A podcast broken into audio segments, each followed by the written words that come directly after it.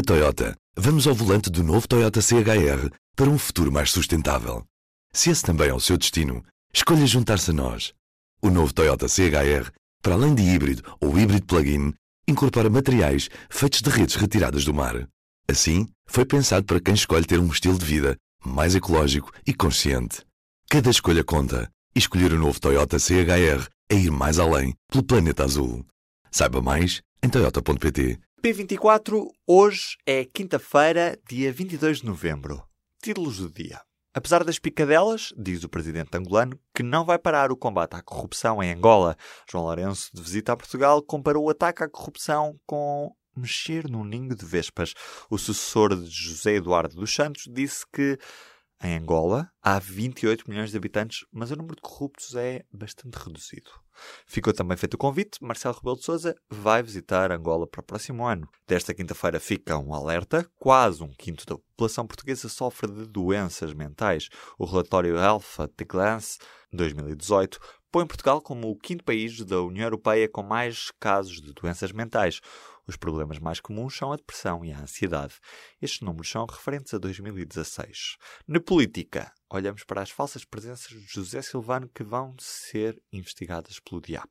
A Procuradoria-Geral da República remete o uso da password por terceiros para o inquérito que já está a decorrer.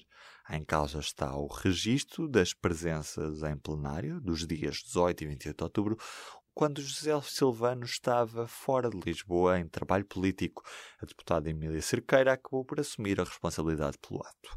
Entretanto, Londres e Bruxelas aprovaram um rascunho do documento que vai estabelecer as bases de relacionamento entre o Reino Unido e a União Europeia após o Brexit. A Cimeira Europeia deste domingo vai servir para aprovar este documento e o acordo de saída.